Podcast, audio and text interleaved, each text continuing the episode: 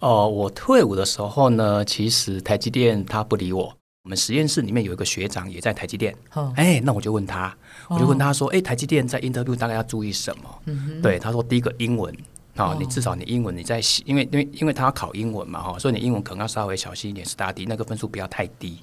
好，那第二个就是说，因为内部有有那个求职的网站。万一你真的没有上，其实你可以跟主考官说：“哎，如果你觉得我不错，你可以帮我的职缺再丢到公司内部的求职的网站去看看。”然后第三个，他说要表现出很诚恳，然后表现出你的那种企图心。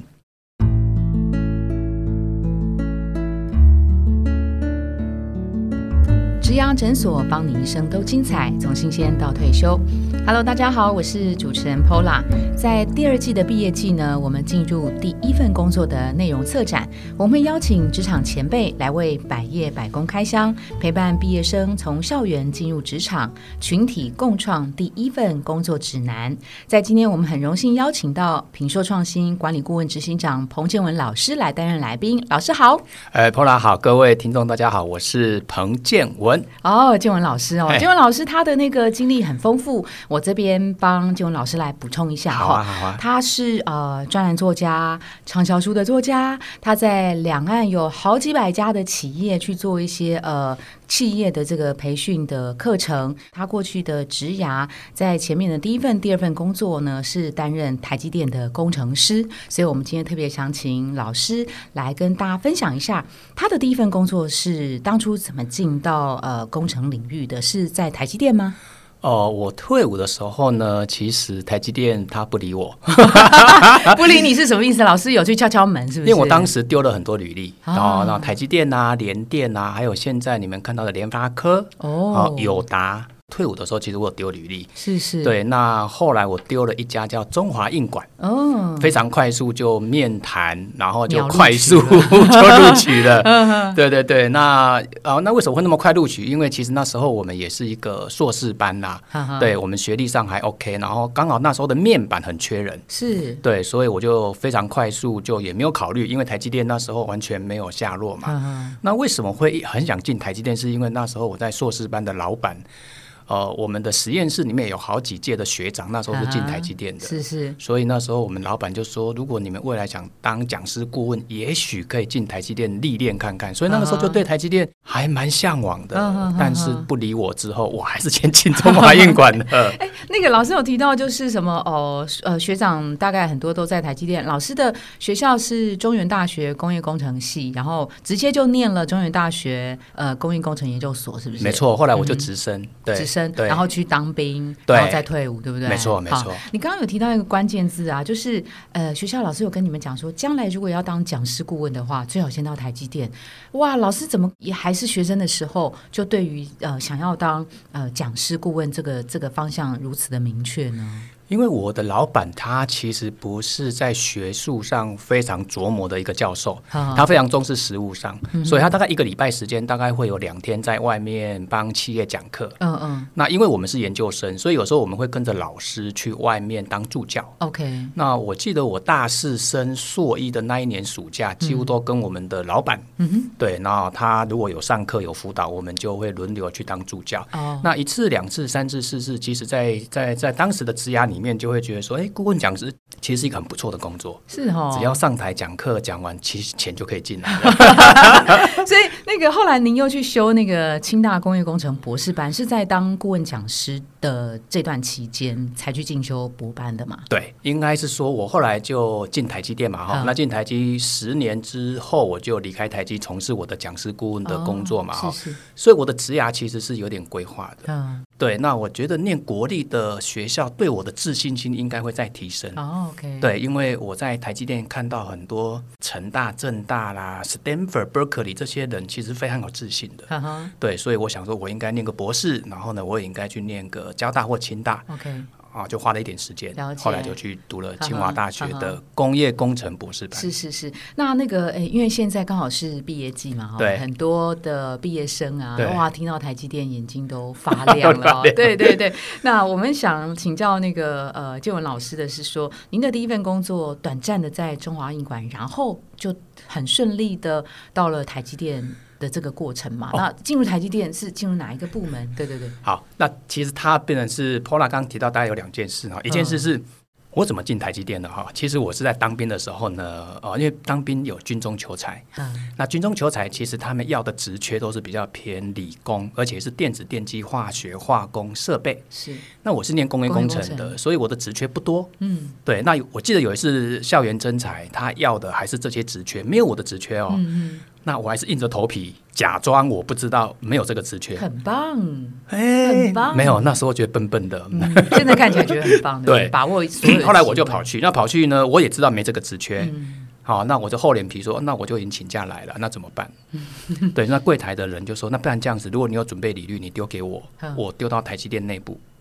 看有没有这个职缺，嗯嗯，对，就因为这个这个的这个的机会，对厚脸皮，然后我又觉得我很想进台积电，所以因为这样子的东西，他也把我的履历丢到台积电里面去。你说军中的柜台。一样是台积电的员工，OK OK OK，对对，那他就把我这个履历就丢到台积去。那台积去之后，其实后来我就进中华印馆嘛，嗯哼，所以这件事情我就没有去理会他了。我想说应该也不会上。后来进中华印馆第两个礼拜，台积电就打电话给我了。哦，他就说：“哎，好像你有一份履历，透过人资，然后丢 丢到他们的需求单位，所以他说：‘哎，你好像对于生管有兴趣。’嗯，对哦，还有屏保，还有采购。那因为你的屏保目前没有职缺，那生管有一个职缺，你要来面试吗？啊，对我说当然要啊，就去请假跑去面试啊。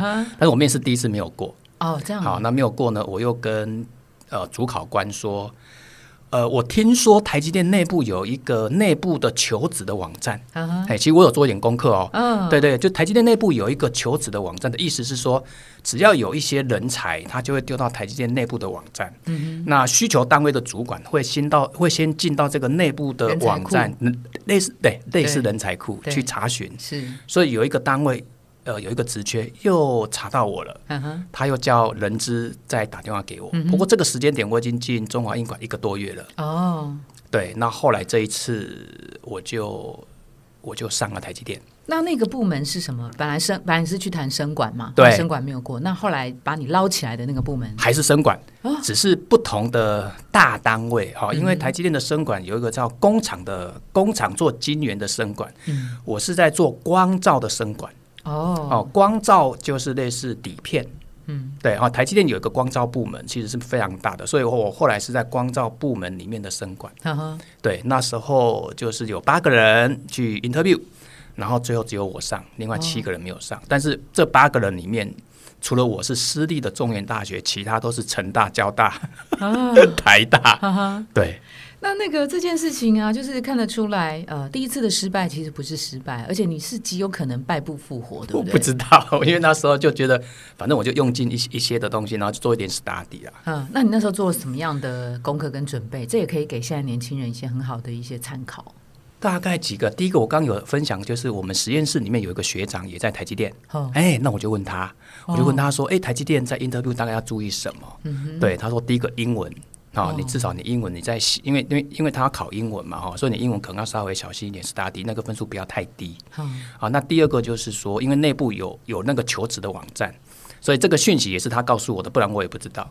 对，就是说，万一你真的没有上，其实你可以跟主考官说：“哎，如果你觉得我不错，你可以帮我的职缺再丢到公司内部的求职的网站去看看。”然后第三个，他说要表现出很诚恳，然后表现出你非常想进台积电的意愿，然后不管任何职缺，只要能够进去，你会你会替公司卖命的那种企图心。哦。跟主考官讲说，你可以把我的资料放到你们的人才库里面。这个是你当下，就是你没有被录取，还是说之后？应该是说快结束之后，快结束之后，他就问我说：“请问你还有什么问题吗？”嗯，对，那我就说。呃，如果今天的面试没有上的话，哦，那可以请主管可以帮我的。如果如果你觉得我还不错啊，因为我非常想进台积电，哦，真的真的我非常想进台积电。那如果主管你觉得，哎，我的口条啦，我的逻辑还不错，那我印象中公司内部好像有一个求职的网站，对，那我如果没有上的话，可以请主管帮我丢看看嘛。哦这个会不会感觉有点没信心？会不会？因为也许因为那时候的台积电，它其实真的就是要台大、清大、交大这些的这些。些国立的很很很很自由的学生呐，所以我们那时候虽然是念硕士、念中原大学，我也觉得可能去的几率也不高了。对，我是说在那个场合啊，就是跟主考官讲说，如果我没有上的话，我很希望您可以把我的履历表放人才库，会不会显得自己示弱了？会，但是那时候就觉得会会有面试的机会，我都觉得应该是一个上天的赏识。嗯，对，因为那时候我有听我有听学长讲，就说他会进去也是很多的缘分，他旁边的人都是台大、清大、交大、Stanford、Berkeley、Purdue。但这种其实是一种真诚的表现，对不对？对对，不见得是说啊，我对我自己没自信，而是我把握任何的所有机会跟将来的可能。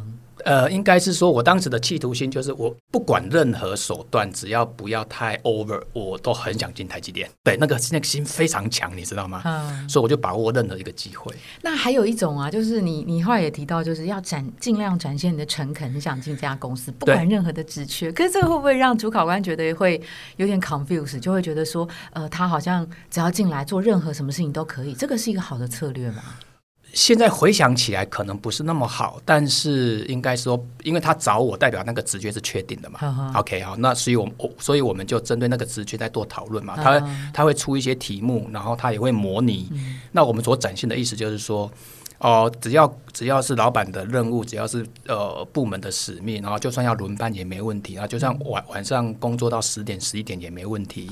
哎，就展现那种对工作配合度，对对对对。那至于那个职缺，任何职缺，那个是内心的声音，其实是不能讲的，因为他现在面面试是生管，你跟他说采购也可以，是怪怪的。对对 对对，应该是说在这个职缺上面，我愿意呃，我可以尽全力的呃协助公司达成这个。对，因为那时候大概知道。这个单位的这个职缺要轮班，然后也知道工作时数蛮长的，他很怕把你找进来，没没过几个礼拜，我他你就受不了了。真诚这件事情啊，当然它是一种自然而然流露出来的感觉，对。但有有没有一些小 paper 可以提醒大家，什么叫做真诚？比如说像您现在在 interview，也许有一些年轻人让你面试的时候，你你他们展现什么样的行为，你会觉得嗯，这个人蛮真诚的。呃，我觉得第一件事情跟打扮还是有关哦。然后就是你，你打扮代表你很重视这一次的 interview 啊，你也不用一定要穿西装打领带，但是你的打扮、你的头发、你的发型、你的脸，让人家觉得你很重视。这第一个，第二个，你准备的资料。就是说，虽然主管可能有你的一些基基本资料，但是你今天还可以再多印几份哦。你有做专栏，你有做什么？然后至少印彩色的，嗯，好，然后印个两三份，因为你不知道当天会有哪几位。对，所以那时候的台机我还是有准备。这第二个，第三个，我觉得面带微笑是一个蛮重要的事情。嗯嗯，就是当你今天跟主管在聊天，你你你你面带微笑，然后哦，有时候不要那么僵硬，然后就是对，像我现在跟。一些同仁 interview，他只要很僵硬，然后压力，然后感觉身体上不自然，我就说你放轻松，你放轻松，对对对，放放轻松，我们就好，哎，我们就来聊，因为你在选择我的同时，我也在选择你，是好，所以你也不要觉得你都在选择我啊，哎，或者我在选择你，好，所以放轻松，也许我们会有更多的火花或什么之类的，所以放轻松，面带微笑，我觉得会给主考宽一些好的印象。OK，好，我觉得这也很棒，就把它当成是聊天、认识彼此的过程。对对对对，那你。呃，等于是中华印馆两个月，两个月对，好，然后两个月之后就到了台积电的光照部门的生管，生管对不对？对，没错。那时候就是是当工程师还是助理工程师？当工程师，因为硕士毕业进台积，他就是工程师。是是，对。那工程师他有三个等级，啊，工程师、资深工程师、主任工程师。OK OK。那在台积电十年，对不对？如果我们把这个十年呢，先先从一个比较呃远的角度来看的话，这十年当中您历经了哪些部门？然后我们再回头讲一下。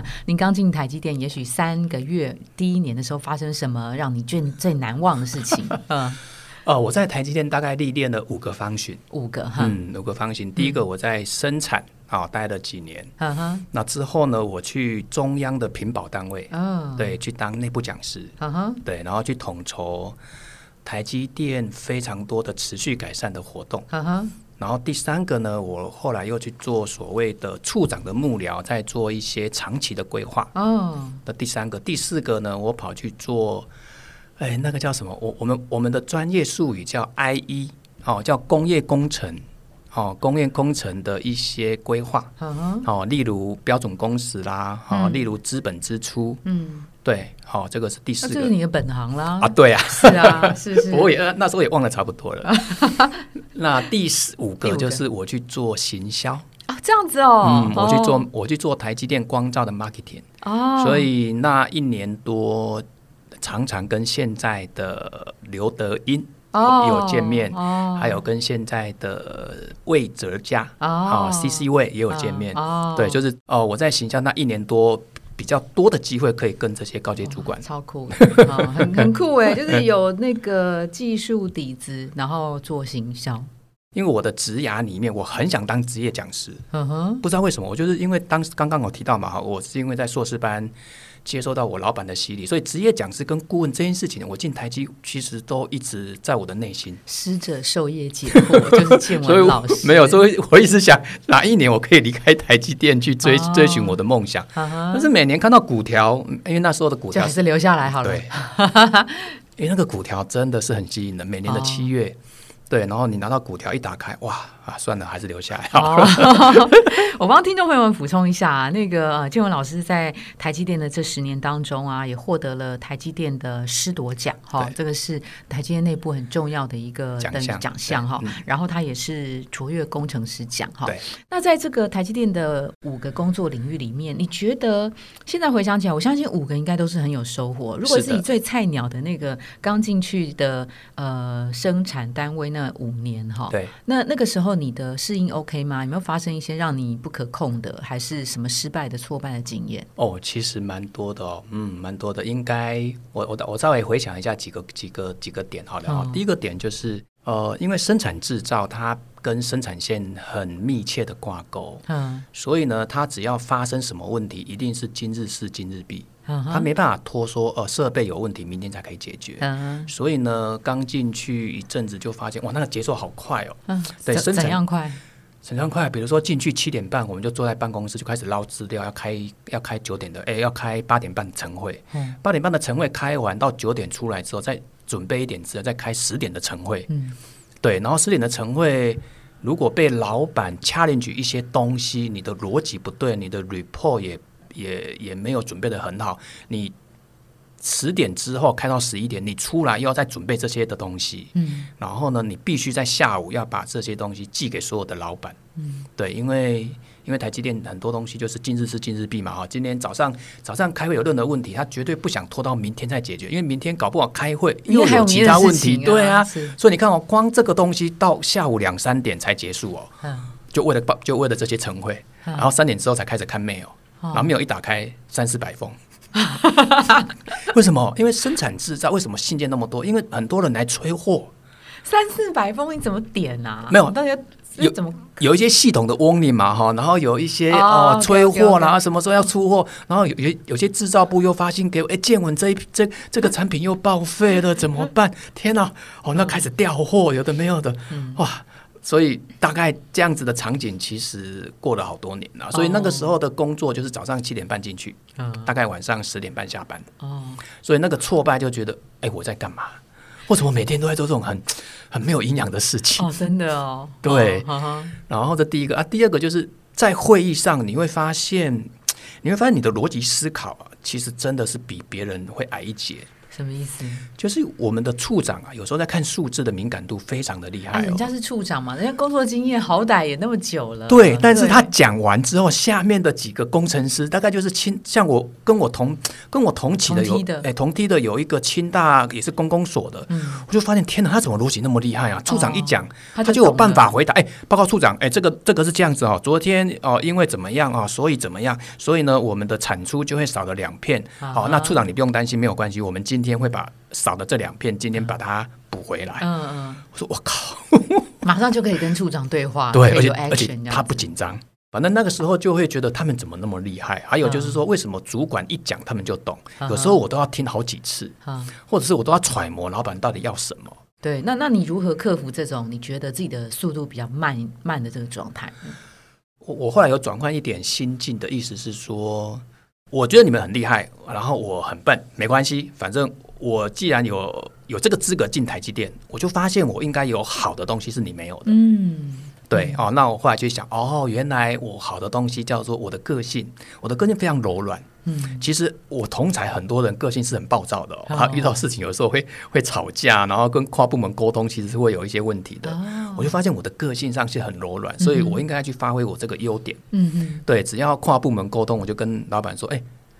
我来做。对，这个我可以协助，我可以跟其他部门的谁谁谁，我们来沟通看看。所以我就去开始创造我的优势。啊，这第一个，第二个，因为我是来自工业工程的，那他也是来自工，但是因为我在硕士班学了很多的改善的工具。嗯哼。对哦，我在硕士班学了很多改善工具，因为跟我的教授去外面听课。所以呢，我觉得这些改善工具我应该可以发挥出来，做一些专案。嗯哼，对，好，这第二个。那第三个，我发现。我应该要比你们更努力哦！你们九点下班，我就十一点下班，反正我就笨嘛，我就我就我我就开始想我要怎么超越你们，然后开始做很多的调整跟不断的学习。啊，那一段时间算是呃低潮吗？可以这样形容？很低潮，因为那时候就总觉得自己的价值没有被看出来。那你怎么熬过的呢？熬过那个叫谷底吗？呃，熬过谷底哦。其实那个时候的想法就是觉得啊，其实我有一次去找我的学长，因为那时候不是有提到。你在对中原的时候有学长嘛？哎，我去找我学长，我说学长，哎，你以前进来会这样子吗？然后我现在碰到什么什么状况什么子？他说建文，你想太多了。其实你有你的特质，对你干嘛跟他比较？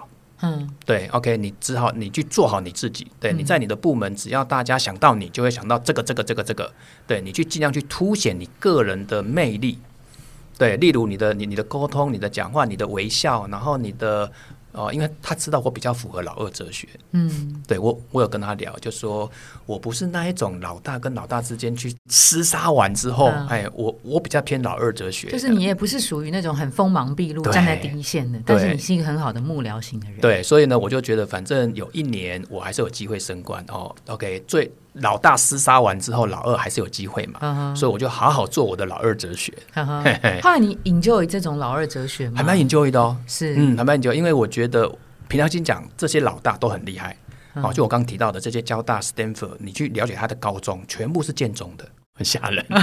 对他们，他们都是建中，而且他们他们懂得不是只有在工作上，他们他们最可怕的地方就是已经很 smart 的，还非常努力。我我我发现那种那种心好好可怕，就是我都已经是建中、是台大，又是 Stanford 的硕士，进到台积，哇，他还是很努力呢。他有时候都十二点才下班呢，我都已经撑不了了。不能再不能再凌晨了，真的真的要回 家。对对对，那这些同仁现在都还在台积电，非常厉害。我们都没有比他聪明，对，那我们的努力又比他矮一截，我们怎么可能会超越他？是是，或者是说换一个角度来讲，你会发现，哇，你的同才是如此之优秀，所以也许你可以在那样子的环境看到更卓越的人的表现。没错，后来为什么我会走过那个低潮？其实我后来就回到我的企业讲师的梦想。我想起，对哦，我要当讲师顾问呐。那我的目的不是来台积电升迁的啊，嗯嗯，我也不是来台积电赚他的股票钱啊。我应该要去台积电历练更多的部门，嗯，对，我不应该只守在生产跟制造。OK，所以我就开始去呃去换部门，或者主动请调，主动请调，或者是找找职缺。台积电内部有一个职缺的网站，我每天中午吃饱饭都在看那个职缺。对，因为。因为我刚我因为我刚刚提到嘛，我对职业讲师顾问非常有兴趣，所以我我有我那时候也找了我的教授说，如果我要离开台积电，我要成为讲师，那我应该要怎么样怎么样怎么样，对吧？嗯，对，我就定了五个目标，这五个目标只要我达成，我就应该要离开台积电。嗯哼，你那时候的五个目标是什么？啊，记得吗？第一个就是台积电内部如果有一些比赛的奖项，我应该要去拿哦。好，刚像石陀奖是是啊，卓越工程师啊这些啊。第二个。我不能是工程师的职位离开台积电，对我应该要升上管理职。第三个，我应该要当内部讲师。对我如果没有当内部讲师，那我就跑出来当讲师，怪怪的。哦，对，所以我后来不是有提到我去中央单位的屏保部门去当内部讲师，其实就是这个目的。哦，哦，所以第三个叫。呃，第三个是那自己在现在的工作创造未来的工作经验。对，因为我要当讲师，我都没有讲课，是 是怪怪的。是，对。然后就是再就是我要历练，我要历练四五个方训。嗯哼。对，因为讲师顾问，如果你在一个方群太深，我那时候眼界不够广，这样感觉怪怪的。对，所以我才开始去去想办法去找职缺。哈哈。对，然后去去换部门，这之间还是有一些。哦，有一些怎么讲人脉的问题啦，或者是求求我的部门的主管要放我啦，中间还是有一些。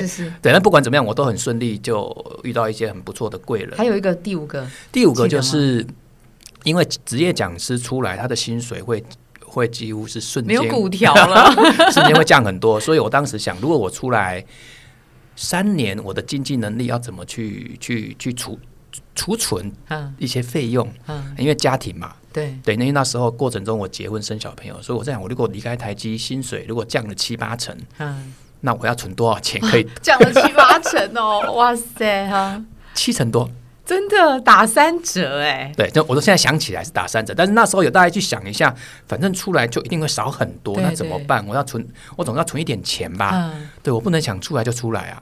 至少你每年要想，不，比如说你你你你你期待五年后要离开，那你每年要存多少钱？哦，对，大概要有这个想法。就是你希望那个，就你有算过，我如果薪水不往下降的时候，我大概多久之内不往下降？我要先有多少的银弹准备？对，比如说我一年有房贷，然后有小朋友的费用，这样加可能一年要花一百多万。假设好了，那我如果出来只有五十万，假设，嗯，那我就付六十万嘛。哦，那付六十万，我我总是要三年，我要存个两百万吧？是是是，对。哎，所以老师 有呃，这个有有这些，就是对于未来有些规划，这个应该是在生产单位，应该是第三年、第五年的时候，没错，是的，对不对？所以刚好是在一半半山腰的时候，哎，差不多三分之一，对，就是说我进台积，然后过了这样的生活，就觉得很无聊，然后觉得很没有价值，然后去到一个一个低点，然后就开始转系转转念，然后又回到我想当职业讲师的梦想，就开始规划。嗯，大概三第三年之后，我就开始。呃，其实我我有一段时间六日就出来上课。哦，哈哈，对，因为我要拿一点执照，对，简单讲，我不知道未来会不会离开台积电，因为它的福利真的太好。但是那时候的想法，反正我就先定目标嘛，是，所以我有三年时间，礼拜六、礼拜天都还是出来上，诶，上进修拿执照。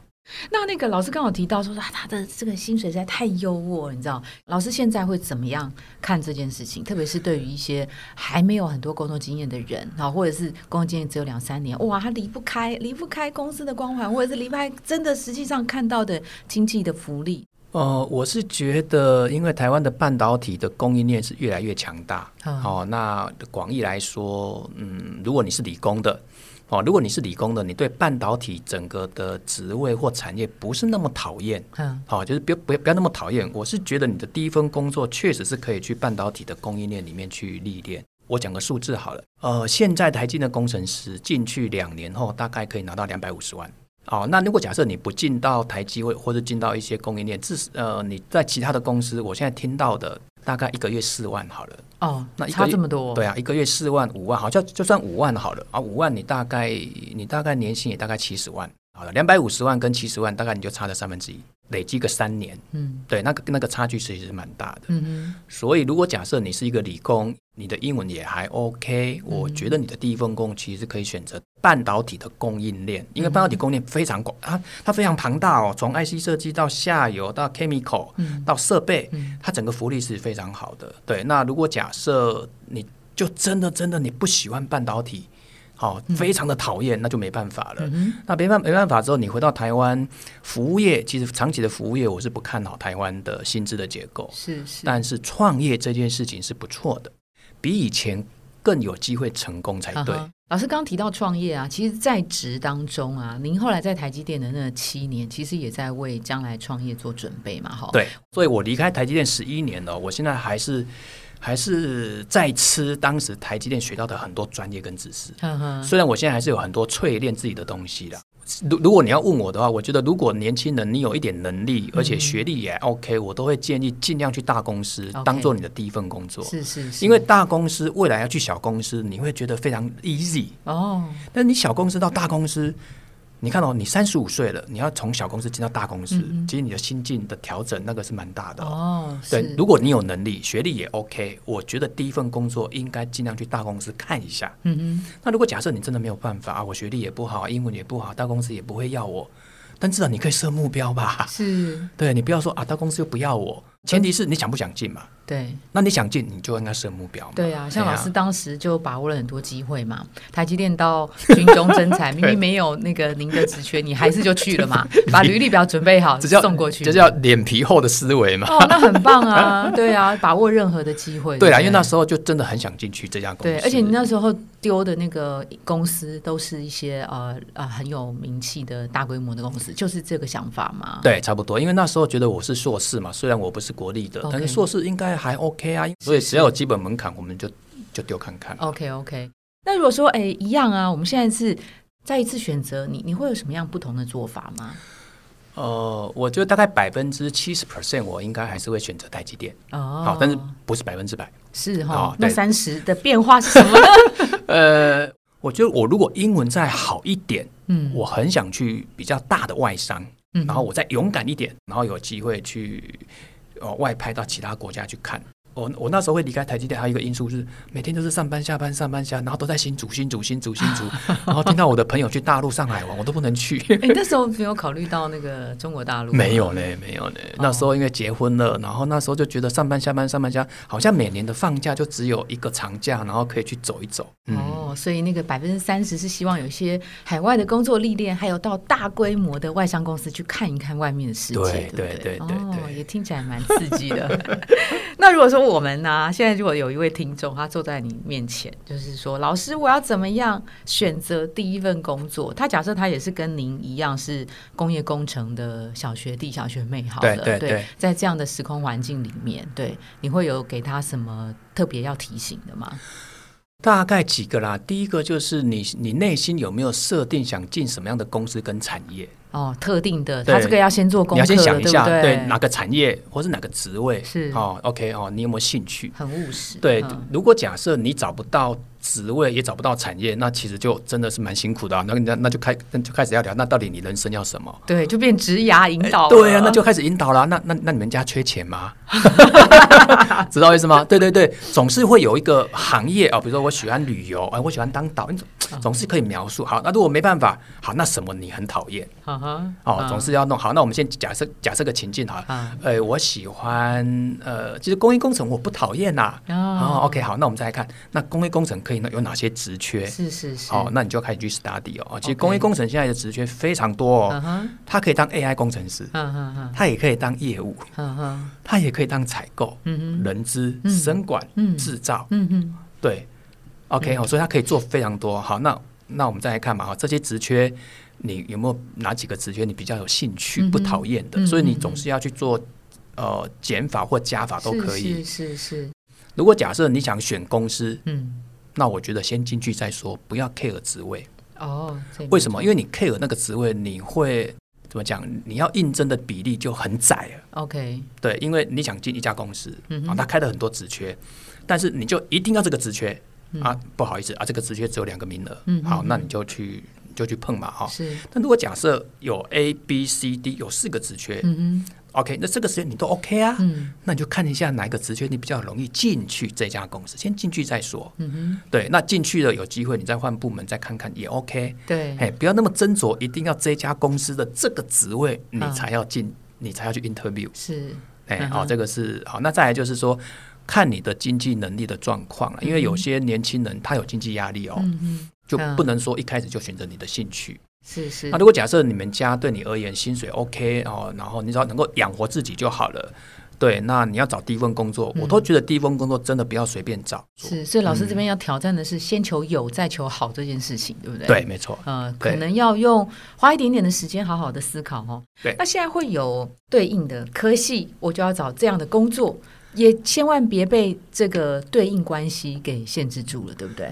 哎，对，但是这个有时候，这个有时候你要自己先打破你的框架。好，我我讲一个小小故事哦。我们我台积电的有一个以前在中央单位，我认识一个主管。嗯，他不是工业工程，他也不是数学系的，他也不是统计系的。嗯好，因为一般进到这个科系，可能是工业工程、统计、数学，发现他是心理系的。是是，对，他是心理系的哦。